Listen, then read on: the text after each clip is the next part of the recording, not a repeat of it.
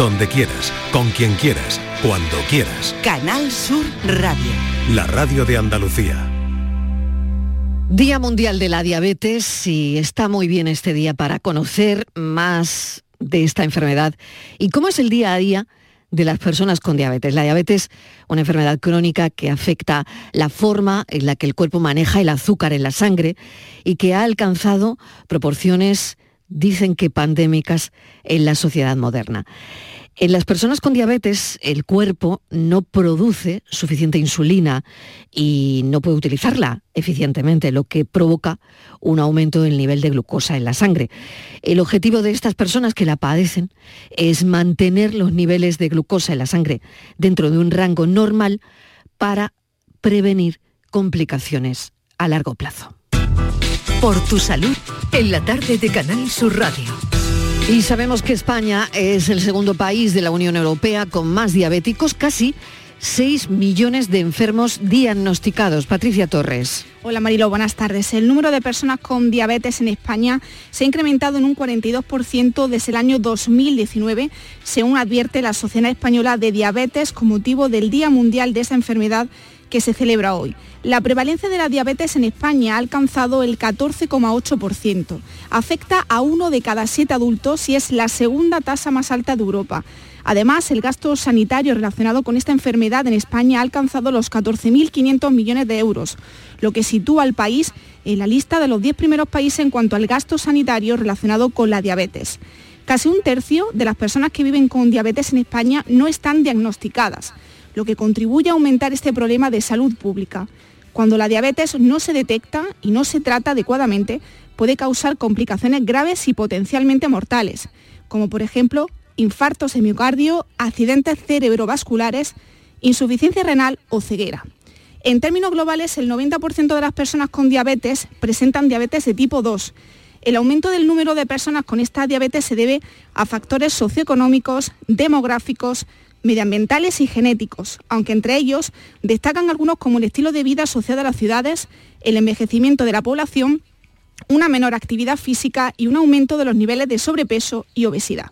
Los chequeos periódicos son esenciales para prevenir las complicaciones en distintos órganos provocadas por la diabetes, por lo que los especialistas recomiendan a las personas diabéticas hacerse chequeos de pies, acudir al especialista en oftalmología, analíticas para el control glucémico y de la función renal y hepática, así como un examen dental completo. Los casos de diabetes en el mundo podrían llegar a 1.300 millones en el año 2050, más del doble que en el año 2021, si no se prevén, Mariló, estrategias eficaces. Gracias, Patricia. Conocer los riesgos es conocer la respuesta. Me gusta mucho este lema, el lema de este año del Día Mundial de la Diabetes. Y es que la educación es fundamental, es clave para que las personas con diabetes tipo 1 y 2 sepan cómo realizar una buena gestión de su condición, puedan controlar sus niveles de glucosa. La información es fundamental. Porque, por ejemplo, tenemos que desterrar bulos como que las personas con diabetes no pueden comer fruta, como las uvas, por ejemplo, o que deben evitar el pan a toda costa. Porque sí, vamos a responder a todas esas cuestiones también. Las personas con diabetes pueden comer de todo. Doctor Cristóbal Morales, los saludamos, es especialista en endocrinología y nutrición del Hospital Vita Sevilla, centro donde es el responsable de la unidad de salud metabólica, diabetes y obesidad desde octubre del 21. Doctor Morales, muchísimas gracias por acompañarnos en un día tan importante como hoy.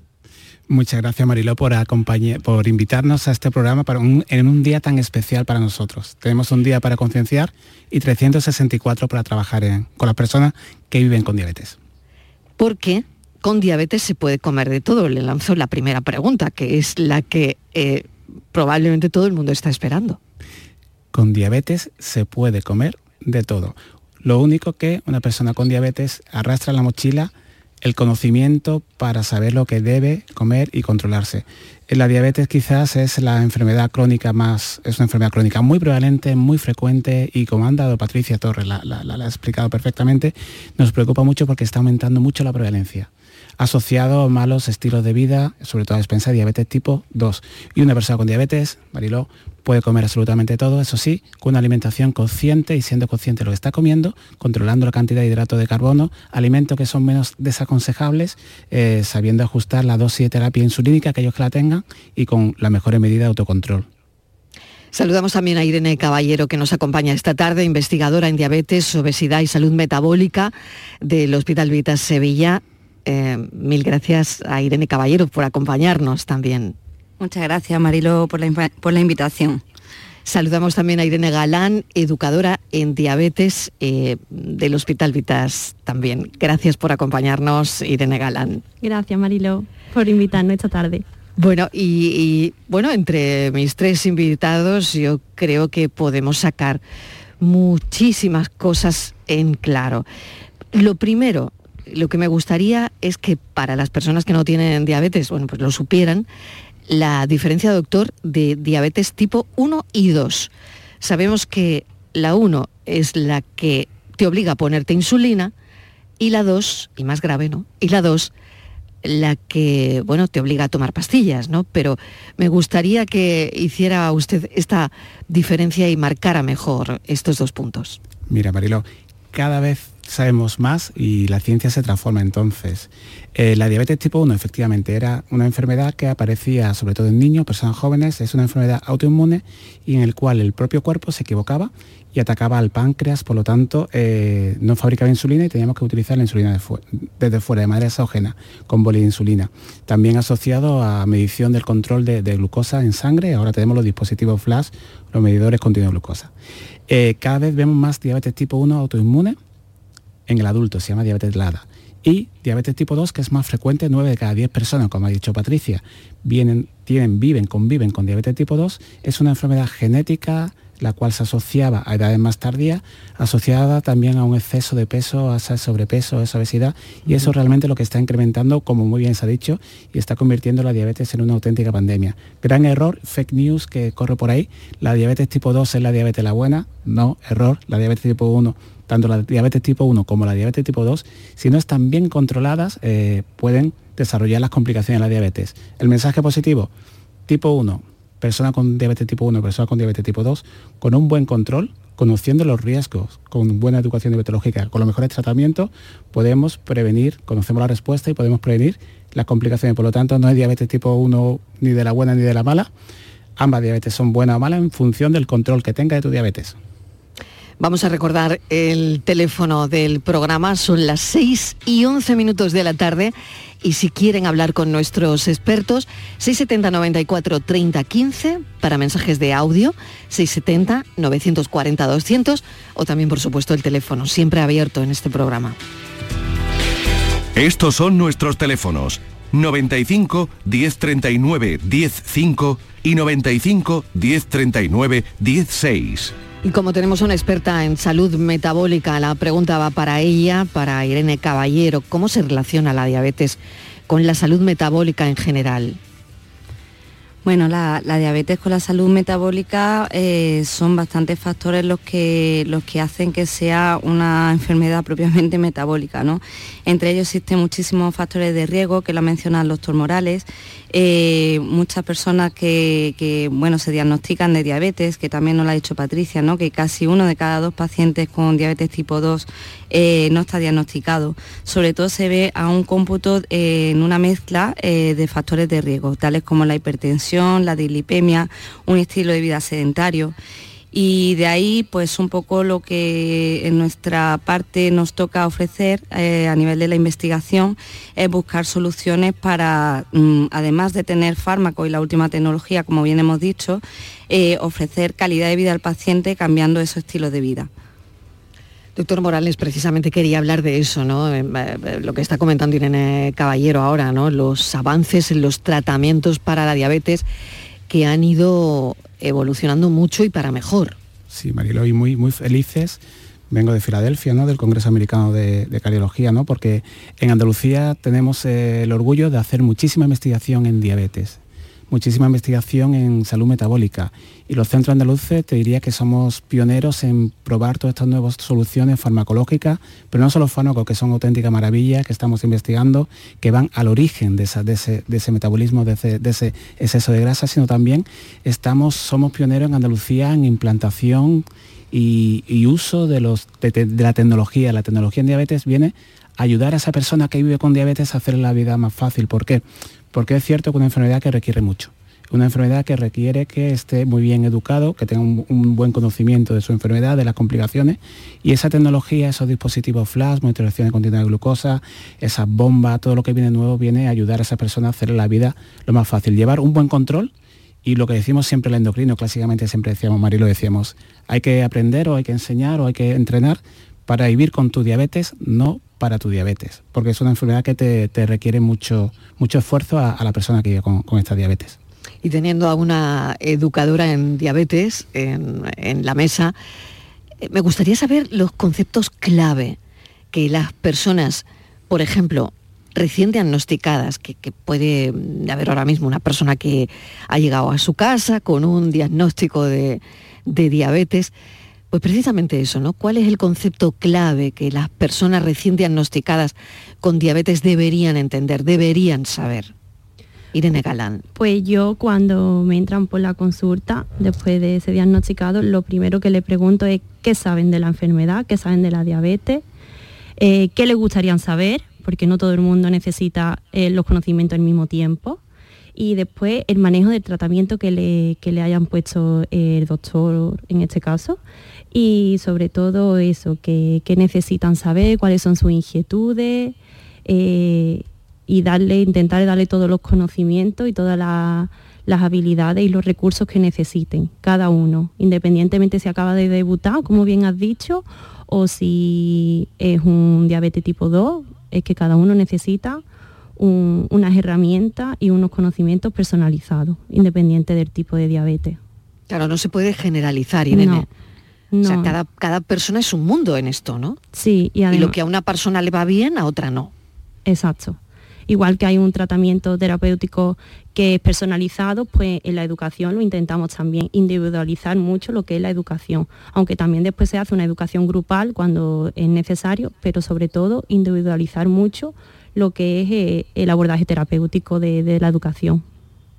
Doctor Morales, se habla eh, de pandemia, ¿no? Bueno, a mí se me pone el vello de punta, no suelo oír la palabra, pero es verdad que dicen que es una pandemia de nuestro siglo la diabetes, ¿no?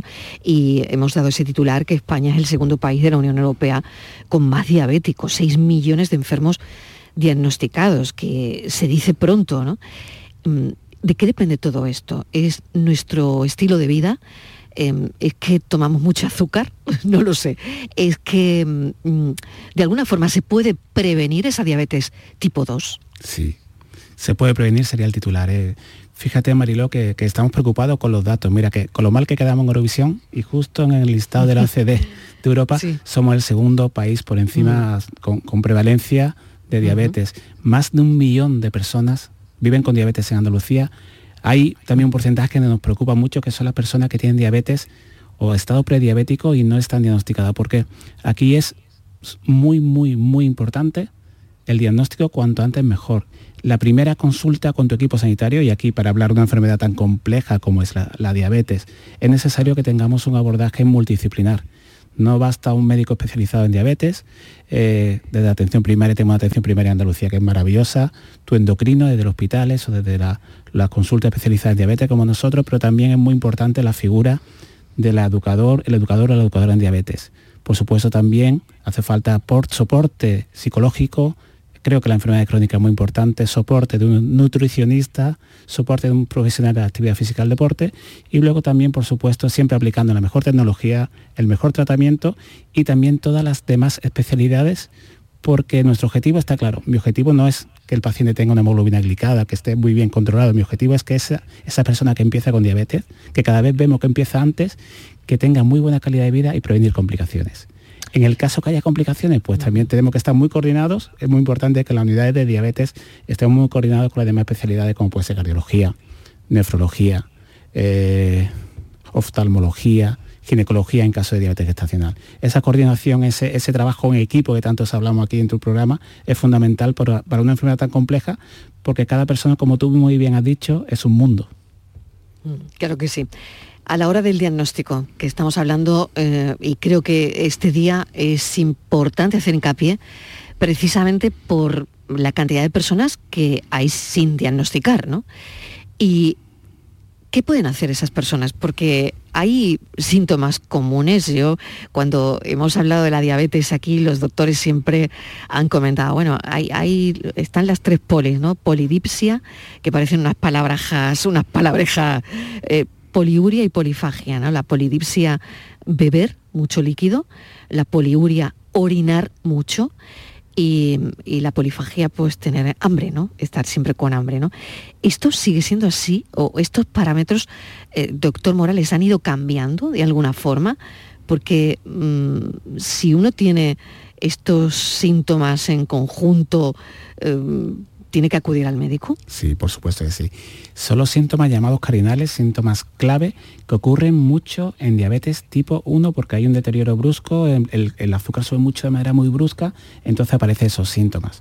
Eh, cada vez en diabetes tipo 1 hacemos el diagnóstico antes, antes llegaban al coma la cetoacidosis diabética ya no tanto, eso está bien, pero hemos hablado de pandemia, pero se, se me ha olvidado comentarte, Mariló, que es una pandemia silenciosa. Es una pandemia oculta, porque en diabetes tipo 2, que son 9 de cada 10 pacientes, esos síntomas van apareciendo muy, muy, muy lentamente. Son debido sobre todo a un exceso de, adiposidad que hace que el cuerpo se vuelva resistente a la, insulina, a la insulina y eso hace que la insulina cada vez funcione un poquito peor, por lo tanto va subiendo muy poquito a poco en la enfermedad de los poquitos.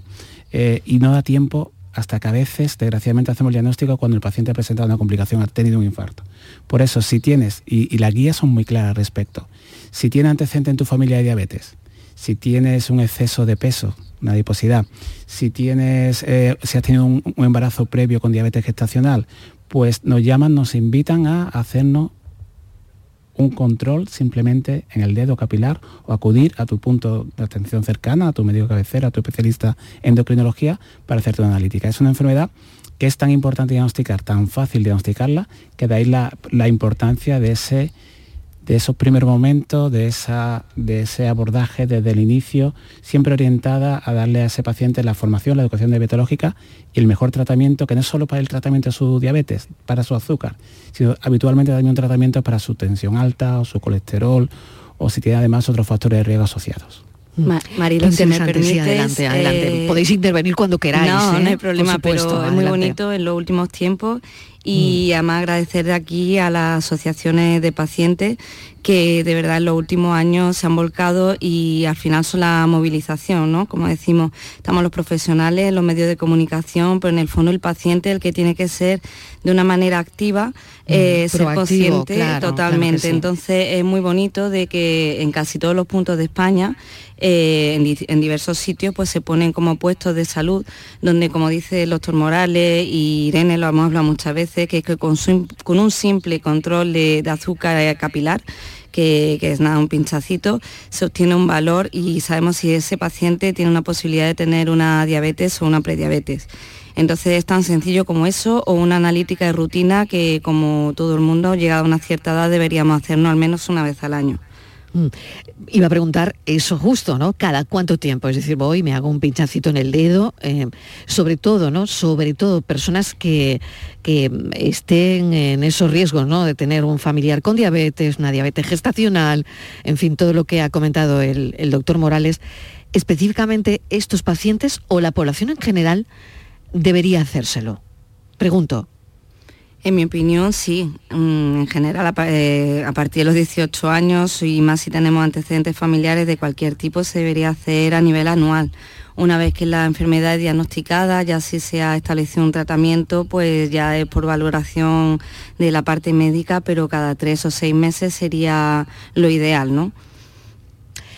Voy un momentito eh, a poner unos consejos si a la vuelta tenemos algún mensaje de oyente y el teléfono, por supuesto, sigue estando abierto. Estamos hablando en este Día Mundial de la Diabetes de esta enfermedad porque es también llamada enfermedad silente porque hay muchas personas sin diagnosticar. Estos son nuestros teléfonos 95 1039 105 y 95 1039 16. Hay algo que nos identifica y nos enorgullece por todo lo alto. Nuestra gran variedad de alimentos y bebidas de calidad diferenciada que reconocerás fácilmente por la marca Gusto del Sur. Disfrútalos cada día y tú también llevarás el sur a lo más alto. Gusto del Sur. Es calidad. Es Andalucía. Andalucía se mueve con Europa. Unión Europea. Junta de Andalucía. Hay un lugar donde late la historia de Andalucía. Allí el visitante descubrirá el origen de la humanidad, la grandeza del imperio romano, la vida fronteriza y sefardita de Al-Ándalus, la llegada del Renacimiento y la exuberancia palaciega y religiosa del barroco andaluz. Ciudades medias del centro de Andalucía, donde late la historia. Canal Sur Radio. Estás estupenda. Gracias. Medicina estética en Clínica Doctor Ortiz. ¿Tu hermana y tu hermano también? Ellos cirugía plástica en Clínica Doctor Ortiz. ¿Y el pelo de tu marido? Ah, injertos capilares en Clínica Doctor Ortiz. Ahora en Clínica Doctor Ortiz ampliamos servicios. Ginecología general, funcional y oftalmología. Seguridad, confianza y satisfacción de nuestros clientes. Si necesitas recuperarte de una operación de cadera, rodilla o cualquier otro proceso médico, en Vallesol podemos ayudarte. Contamos con profesionales que te ayudarán a recuperarte más rápido y todo ello sin desplazamientos innecesarios y por mucho menos de lo que imaginas. Infórmate en el 924 24 25 o en vallesol.es. Vallesol, te cuidamos diferente porque eres único. La psicología cuida de ti, en la escuela, en el trabajo, en tus relaciones con la familia y con los demás, en tus problemas y conflictos, en la adaptación a las etapas de tu vida. Donde haya una persona, estará la psicología para superar dificultades y desarrollar tus potencialidades. Siempre un profesional de la psicología. Es un mensaje del Colegio Oficial de Psicología de Andalucía Occidental. ¿Necesitas alquilar un coche o furgoneta? Descubre Concerrent, el alquiler de vehículos 100% digital de Grupo Concesur. Turismos de todos los tamaños, furgonetas de hasta 9 plazas, furgonetas de carga e incluso furgonetas camper. Todo al mejor precio y en solo 3 clics desde tu móvil. Te esperamos en concerrent.com o en nuestra app Concerrent. La noche está llena de sorpresas, de gente brillante, de momentos inigualables, de espacios y ambientes fantásticos. La noche de Canal Sur Radio con Rafa Cremades. De lunes a jueves, pasada la medianoche. Un programa que ya es un gran club, con grandes invitados, música en directo y mucha complicidad. Contigo somos más Canal Sur Radio. Contigo somos más Andalucía. Estos son nuestros teléfonos 95 1039 105 y 95 1039 16.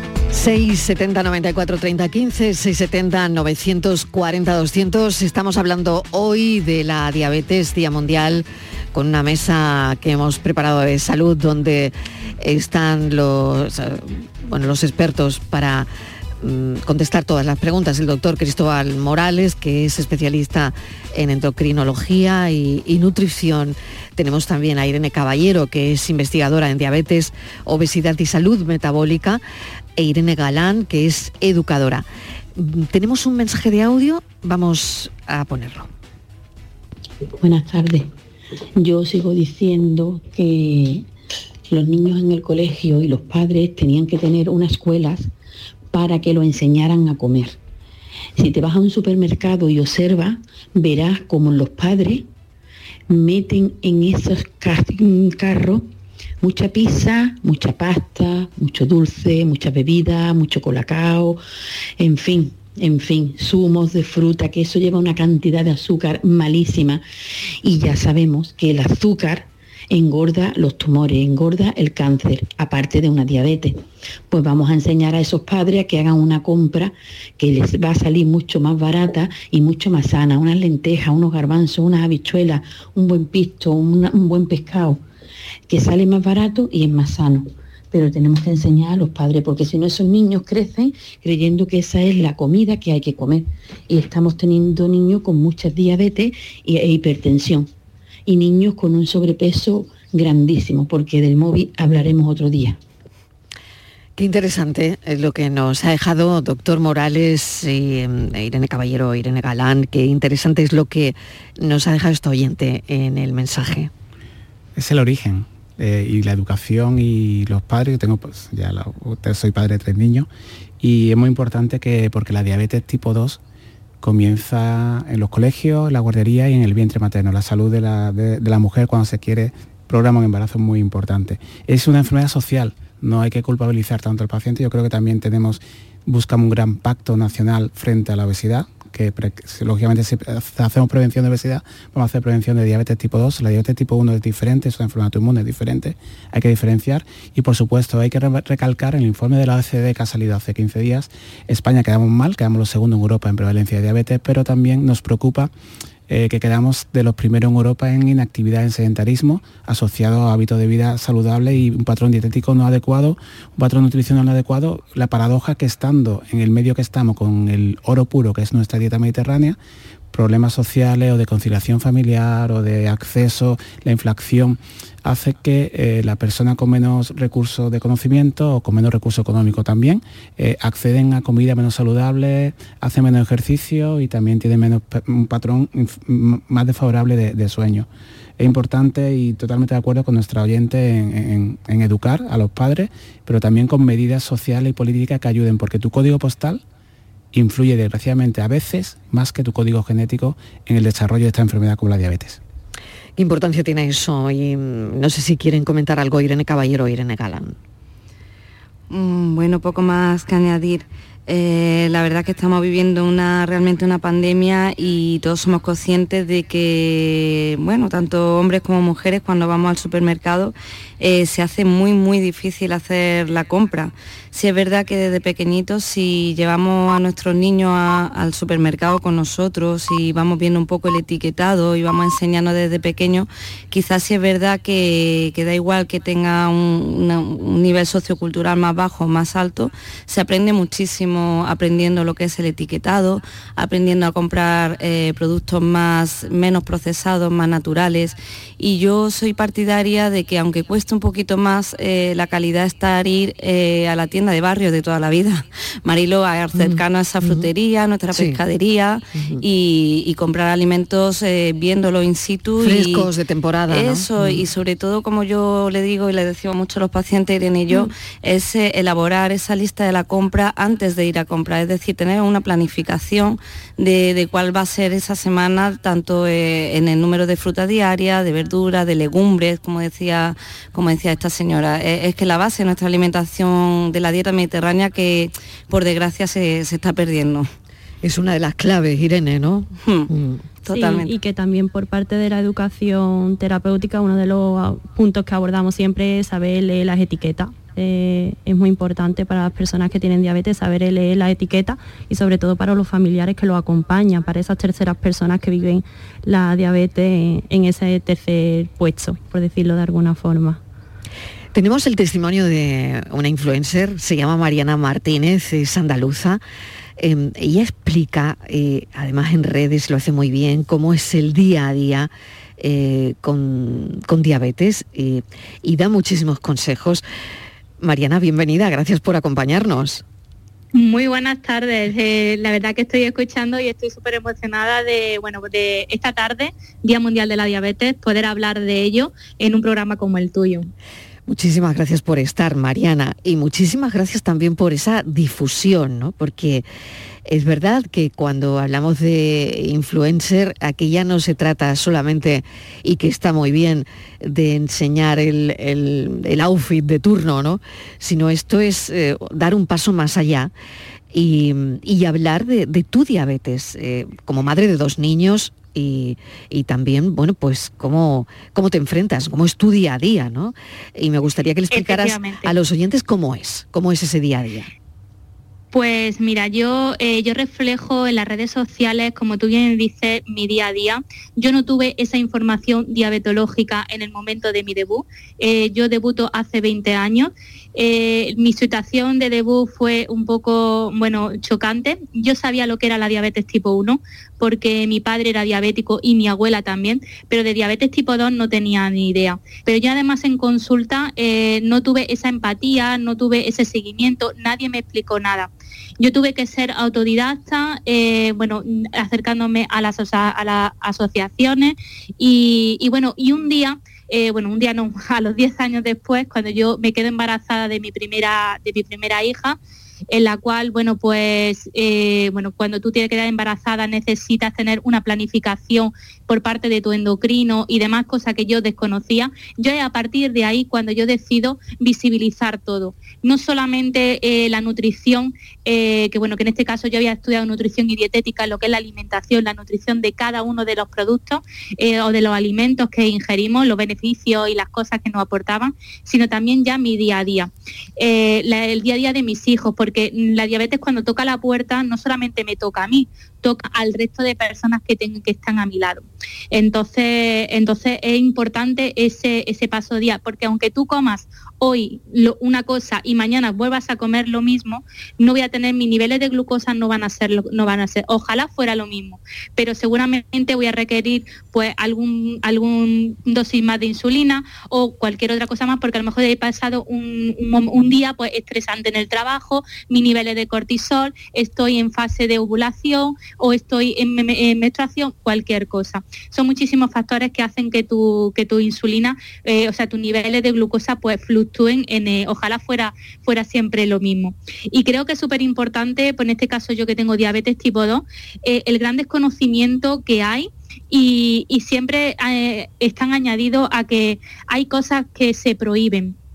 no hay nada prohibido en diabetes, sino lo que hay que tener una buena gestión de, ese, de, ese, alimento. Tienes que saber muy bien controlar los hidratos de carbono. Como bien habéis dicho, leer, leer ese etiquetado, ¿vale? Eh, que esa composición de esos alimentos tenga las menos letras posible, ¿vale? Y bueno, y una vez que tú tienes eso, que controlas, que eh, pones tu báscula, que, mides, o bien con el ojímetro, ¿vale? Pues ya eh, tú ya adoptas, pues me pongo más dosis de insulina, menos, o a lo mejor eh, si voy a comer pasta, eh, voy, a, voy a cambiar la pasta blanca, la voy a poner con, en este caso, que sea integral, pero antes me voy a comer, me voy a comer una fuente, en este caso de ensalada, que tenga fibra, que va a hacer que el impacto sea menor, que se ralentice. Son trucos que en su día a mí no me dieron y yo creo que es importante enseñarlo y, eso a la gente, a la gente le gusta. Y bueno, y hablar un poquito, un poquito en este caso de la diabetes.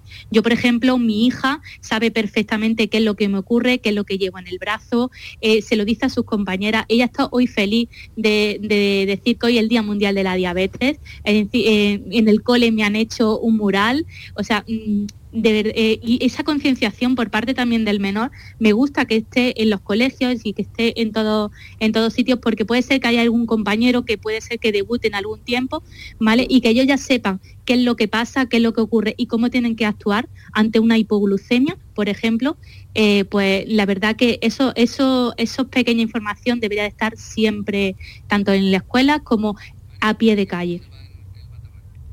De vital importancia de vital importancia todo lo que nos está contando Mariana Martínez.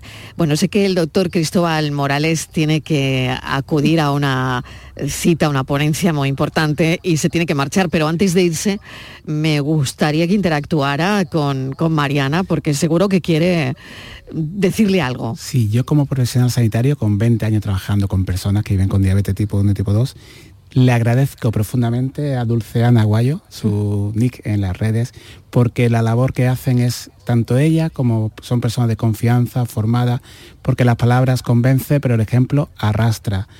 Gracias Mariana, gracias a todas las asociaciones de pacientes. Ahora me voy a un, encuentro con Anadis, que es la, Asociación de Pacientes con Diabetes de Sevilla, y la labor de acompañamiento, de formación complementa nuestro sistema de salud y es de, alto, no, de altísimo valor eh, la labor que, que se hacen desde el ejemplo, desde el paciente experto y desde la Asociación de Pacientes. Así que me despido, me quiero despedir con un mensaje positivo porque mm, es el día para visibilizar. En este día nació la persona que descubrió Frederick Banting, que descubrió la insulina, y gracias a ello se ha salvado millones de vidas.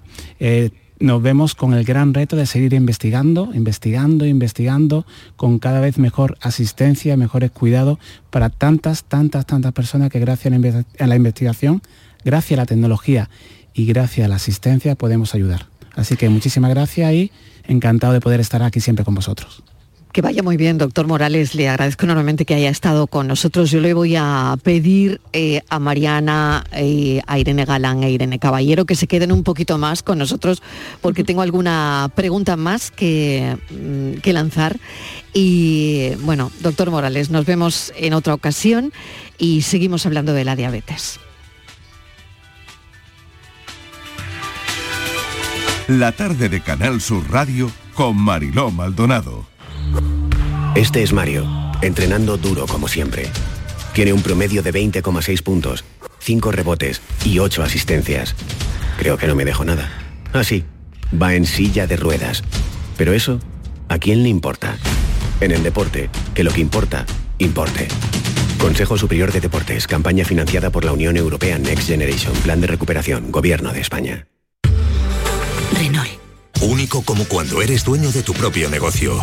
Único como cuando ves que tu negocio crece. Así de únicas son nuestras condiciones para empresas. Solo durante el mes de noviembre aprovecha para llevarte tu Renault con las mejores condiciones para tu empresa. Aplicable a toda la gama de turismos y furgonetas. Ven a la red Renault y llévatelo ya.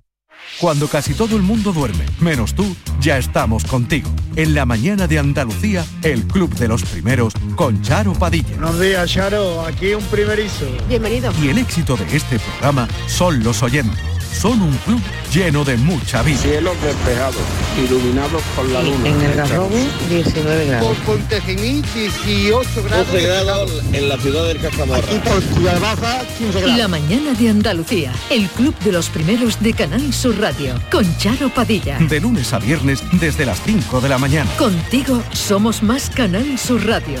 Contigo somos más Andalucía.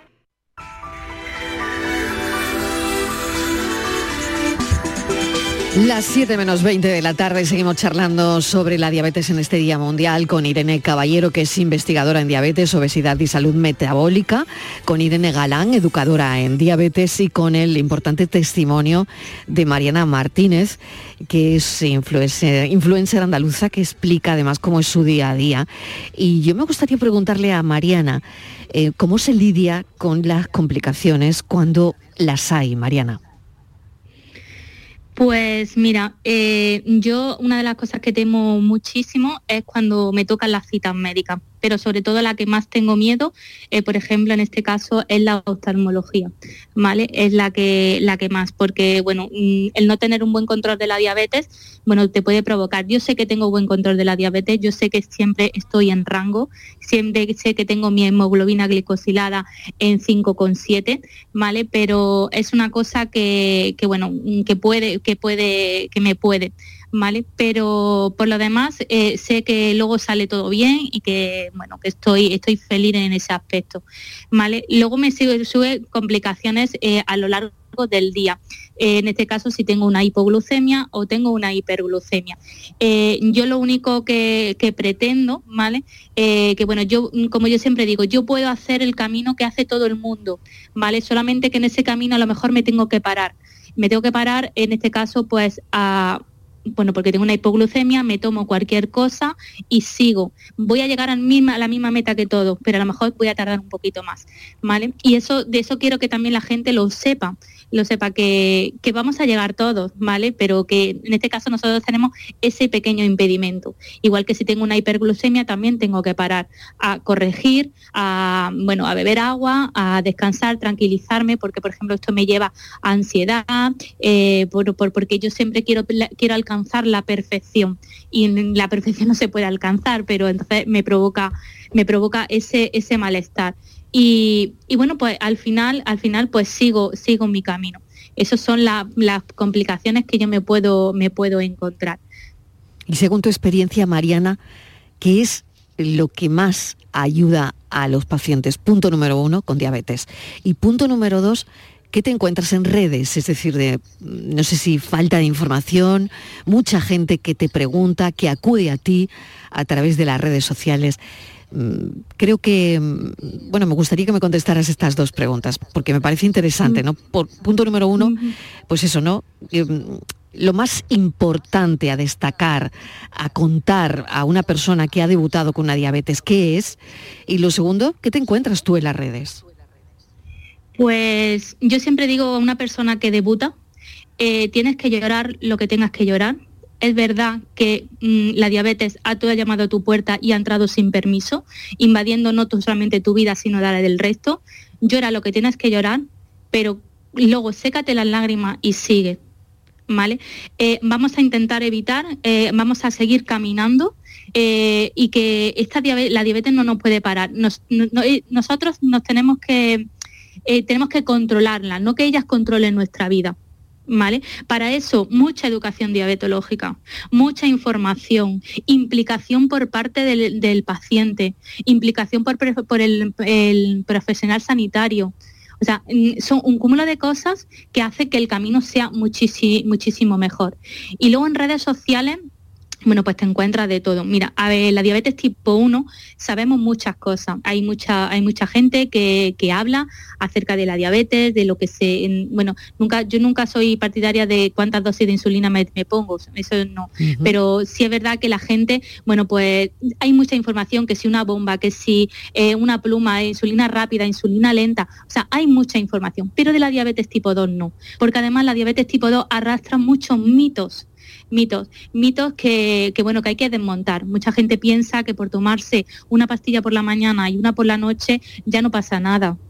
O que tengo una diabetes que, bueno, es una diabetes fácil. Es decir, no, yo tengo una diabetes aquí como de, no, Tú tienes diabetes y solamente que tenemos un apellido totalmente distinto y te tienes que cuidar como tal, porque como no te cuides, al final tienes una complicación.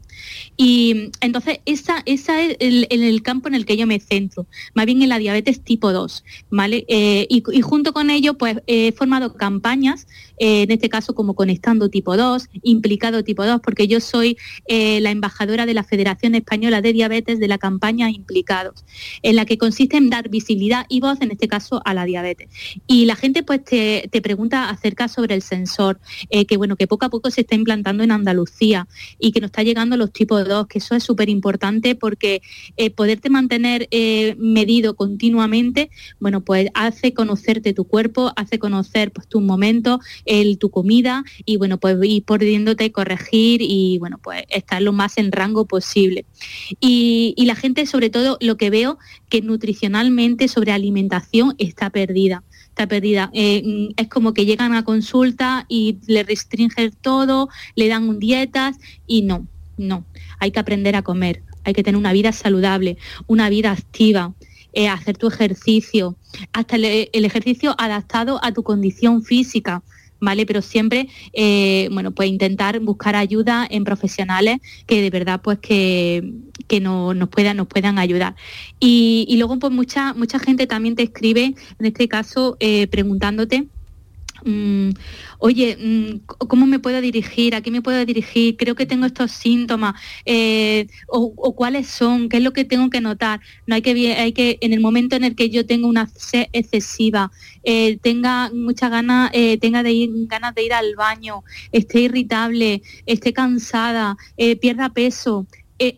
de verdad, con ir al médico, pedir una analítica y que esa analítica simplemente de sangre, ahí podemos ver qué es lo que ocurre qué es lo que ocurre y contra antes vayamos mucho mejor, porque mucha gente lo deja esos síntomas como pasar. Venga, esto es algo pasajero, a esto tengo estrés, mucha gente dice, y no, luego hay algo detrás.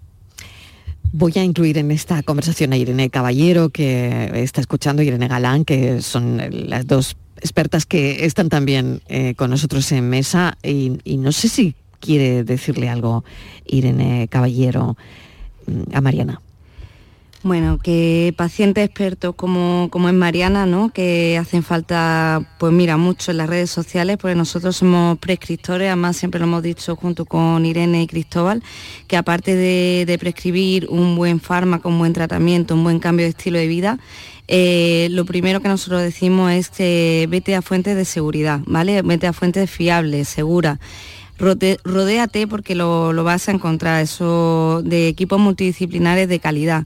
Porque sí es verdad que lo que ha comentado Mariana es verdad, ella debutó hace tiempo, quizás la información eh, era menos, pero tenemos también la complicación, Marilo, que ahora mismo, por ejemplo, mm. yo que vengo más del mundo de la investigación, eh, esto se ha convertido en, que no es una opción, ¿no? Tenemos la obligación de investigar, tenemos múltiples terapias y, la verdad que confunde, como ella dice, tomarte una pastilla no es lo único, tenemos que sumarlo pues a esos cambios de estilo de vida, a la educación nutricional, a intentar en la medida de lo posible cada persona individualizar. Eh, el tema de la nutrición es muy complejo, como, como bien ha dicho, ¿no? porque al final contagia hidrato de carbono, pero sí es verdad que los mitos ya se han perdido, ¿no? no hay alimentos prohibidos, hay que saber cuándo tomarlos, cómo tomarlos y en qué medida tomarlos. Y al final, como, como bien ha dicho ella, ¿no? como paciente experta, que hacen falta mucho así, y ahora lo comentará Irene, porque tenemos, vamos, nosotros ya llevamos más de dos años trabajando eh, en el tema de unidades grupales y unidades individuales, porque es muy bueno que personas como ella den a conocer su situación personal porque empáticamente llegan más a, realizar realmente ese cambio que, queremos en la persona, ¿no? Y ella lo podrá contar un mejor porque ella dirige todo este tipo de grupos en la consulta. Yo lo que quería dar importancia es que la, educación en diabetes no solo la da el médico o el enfermero, que también hay muchos más profesionales que se pueden dedicar a ello y que se deben de dedicar a ello, como por ejemplo los farmacéuticos, los dietistas y nutricionistas, como bien ha dicho Mariana, eh, un psicólogo, un podólogo, un asesor de actividad física, el paciente experto como Mariana, que, es ideal porque eh, cuenta su propia experiencia y ayuda muchísimo porque ya que la educación o el primer objetivo que nosotros tenemos como educadora, tanto Irene como yo, que intentamos dar las herramientas necesarias para poder empoderar a este paciente, es decir, eh, darle las herramientas personalizadas, igual que el tratamiento, para las necesidades que tengan en su vida, en su día a día. Y que, y que todas las personas que tienen diabetes puedan autogestionar su enfermedad según a su estilo de vida. Por eso no, hablamos de que hay alimentos prohibidos, sino de saber autogestionarlo en el momento y en su día a día. Mariana, pues no sé si tienes alguna cosa más que añadir, pero nos ha parecido fundamental tu testimonio y, sé que en las redes pues seguirás ayudando a personas que estén en tu misma situación, ¿no? Dando consejos y, bueno, mm, creo que es muy importante la labor que haces. Pues muchísimas gracias por, bueno, porque vuestras palabras me animan a seguir, eh, no solamente las vuestras, sino también de aquellas personas que se, que se acercan día a día o a través de mis redes sociales o de mi podcast y demás. Entonces, eh, la verdad que mm, me hace ser más fuerte, eh, seguir dando esa información. tengo que decir que Cristóbal Morales, en este caso, que es la persona que conozco y que más o menos hemos coincidido, tengo que decir que es un hombre muy implicado en este tema tanto de obesidad como de, como de diabetes y bueno, para mí las palabras que me ha dedicado ha sido un orgullo, igual que, igual que, la, que las demás. Vale. Eh, muchísimas gracias por todo, de verdad. Gracias, Mariana Martínez. Un saludo, un abrazo enorme. Un abrazo. Y saludo a Irene Caballero también, dándole las gracias por este tiempo de radio que hoy, bueno, pues era muy importante en el Día Mundial de la Diabetes. Irene Caballero, investigadora en diabetes, obesidad y salud metabólica del Hospital Vita Sevilla, Irene Galán, educadora en diabetes. Muchísimas gracias a las dos. Muchas gracias, Marilo. Un saludo. Un saludo. 7 menos 10. La tarde de Canal Sur Radio con Mariló Maldonado. También en nuestra app y en canalsur.es.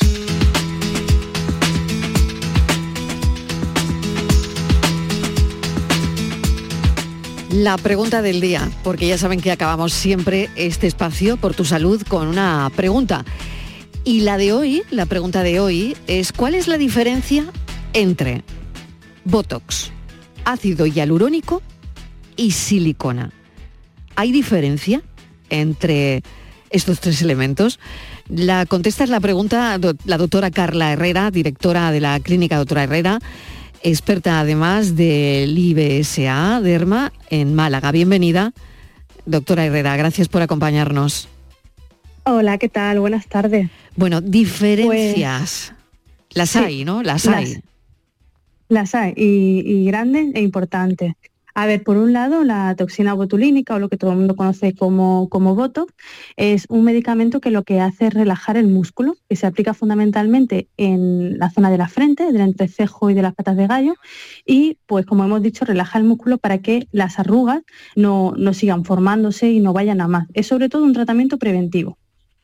Por otro lado, está el ácido hialurónico, eh, que bueno, el ácido hialurónico es un tratamiento muy, muy conocido, muy popularizado, que lo que realiza es eh, relleno y por otro lado también hace una hidratación de la piel. En función de lo que queramos conseguir o tratar, utilizaremos uno u otros tipos de, ácidos eh, de relleno de ácido hialurónico, ya que sabemos que hay ácido hialurónico reticulado, que es el que nos va a dar volumen, y otros tipos de ácido hialurónico que, no- que son no reticulados y por tanto van a hidratar.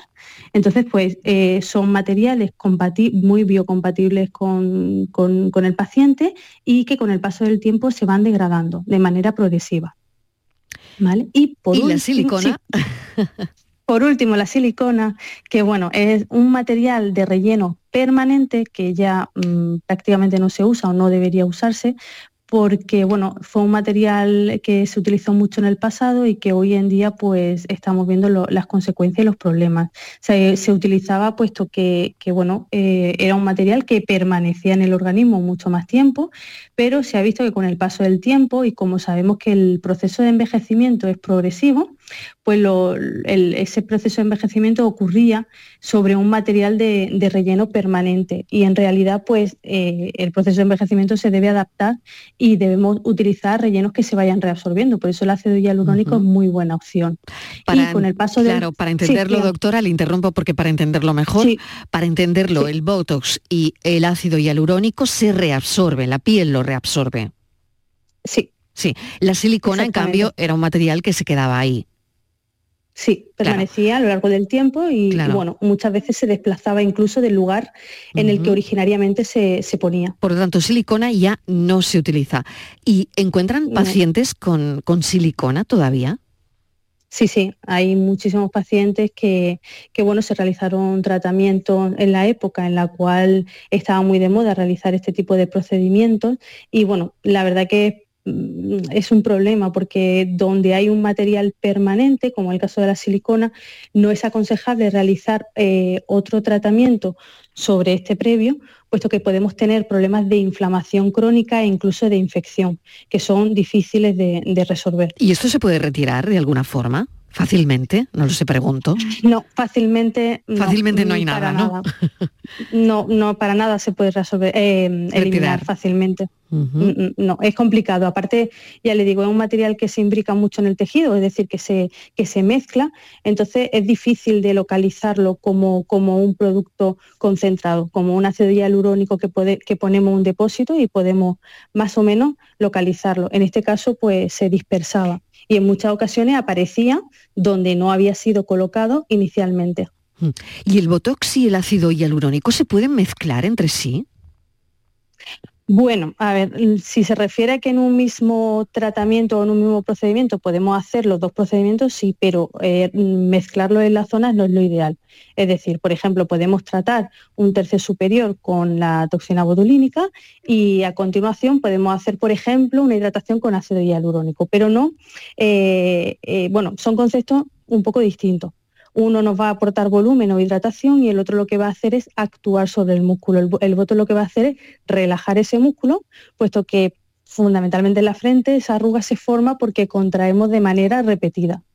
Entonces, al relajar, evitamos que esa arruga se vaya formando y las que están formadas conseguimos relajarlas y, que mejoren con el paso de- del tiempo. Y por último, doctora, ¿hay pacientes que pueden rechazar estos materiales o tener alguna, algún tipo de alergia al Botox o al ácido hialurónico?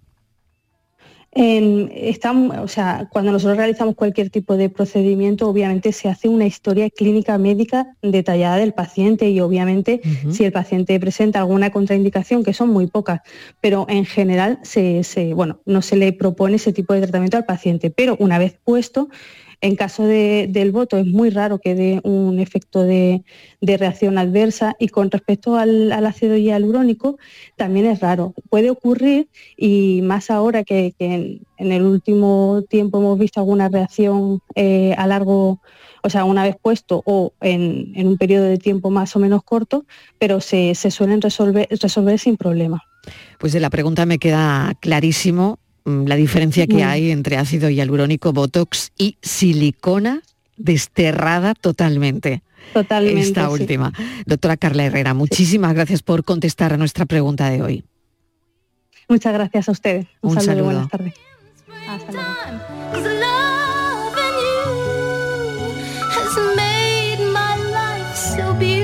Hemos llegado al final de estas tres horas de radio. Mañana volveremos a las 4 de la tarde, como siempre, a contarles la vida y a partir de las 6 a tratar de cuidarles. Les dejo ahora con el Mirador y Natalia Barnés. Gracias, un beso enorme para todos. Adiós.